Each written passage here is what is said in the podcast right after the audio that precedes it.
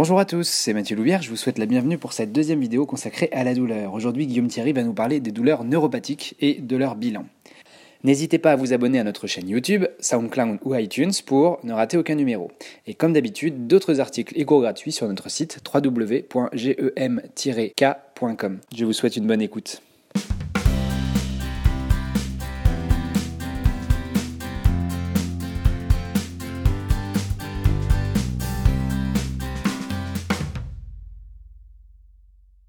Bonjour et bienvenue dans cette nouvelle vidéo. Je suis Guillaume Thierry, kinésithérapeute et blogueur pour GEMK, et aujourd'hui je vais vous parler des douleurs neuropathiques et plus précisément d'une façon de les évaluer en physiothérapie.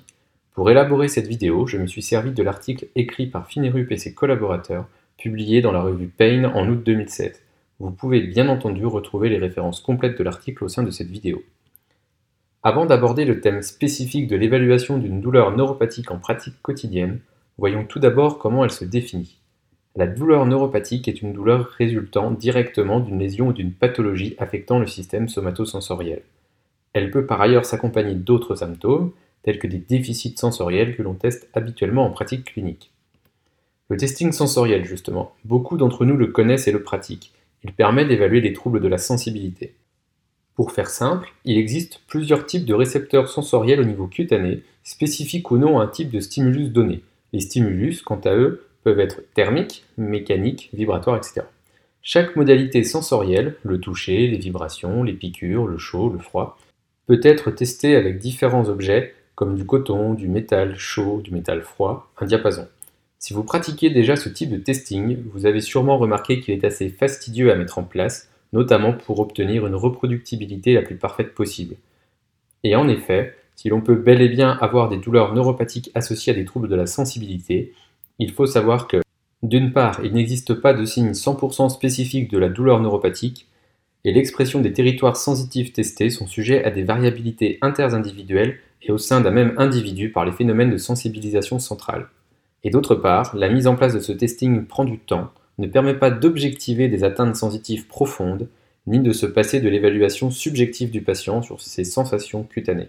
Bref, réaliser seul ce testing n'est pas suffisant et s'avère être plus utile s'il est associé à d'autres tests, comme par exemple le fait de demander au patient de dessiner la zone qu'il ressent comme étant douloureuse sur un body chart et de demander de nouveau un tel dessin plus tard dans leur éducation pour en mesurer l'évolution.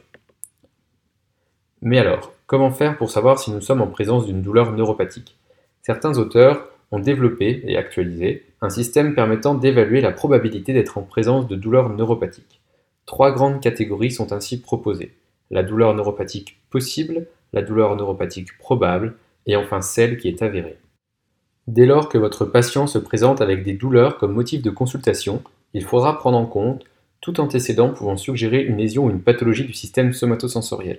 Ce sera un indicateur de la présence d'une douleur neuropathique. Par exemple, une lésion traumatique d'un nerf avec des symptômes apparaissant peu de temps après devra être pris en compte. Parfois, la pathologie sera plus difficile à mettre en évidence et le lien entre la pathologie et les symptômes ne seront pas faciles à faire.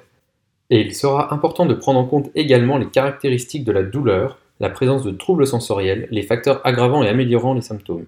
Une douleur décrite comme étant une brûlure, des coups d'électricité, des picotements, des engourdissements sont des indices précieux, même si non spécifiques à eux seuls. Certains questionnaires comme le DN4 et le Pain Detect peuvent nous aider à faire cette évaluation.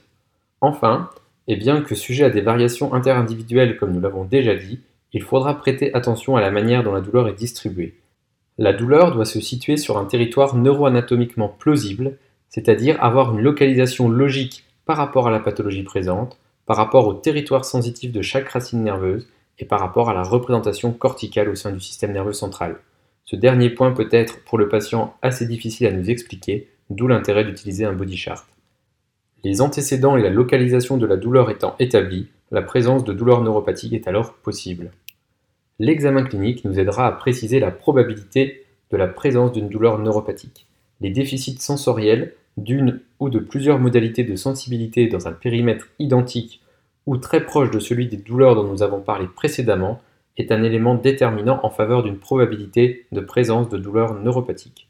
Si l'on peut observer des déficits sensoriels en dehors des cas de douleur neuropathique, le territoire présentant ces déficits sera alors très certainement différent de celui des douleurs et ne seront pas forcément reproductibles. Enfin, il faut bien noter que les déficits sensoriels sont attestés indépendamment du fait qu'il puisse exister des symptômes moteurs ou des symptômes liés à une dysfonction du système nerveux autonome, et que le territoire sur lequel ils s'expriment peut être modulé en fonction des phénomènes de sensibilisation centrale. Et finalement, nous parlerons de douleurs neuropathiques avérées si l'on peut mettre en évidence de manière objective une lésion du système somatosensoriel, ce qui peut paraître évident, mais qui n'exclura pas pour autant la présence d'une douleur due à des phénomènes autres que des phénomènes neuropathiques, les douleurs inflammatoires par exemple. Voilà, c'est tout pour cette courte vidéo sur le bilan des douleurs neuropathiques en physiothérapie. J'espère que cette vidéo vous aura aidé à y voir plus clair sur la manière d'établir la présence d'une douleur neuropathique dans notre évaluation clinique et vous aura surtout donné envie d'en savoir plus sur ce sujet. A bientôt pour une prochaine vidéo.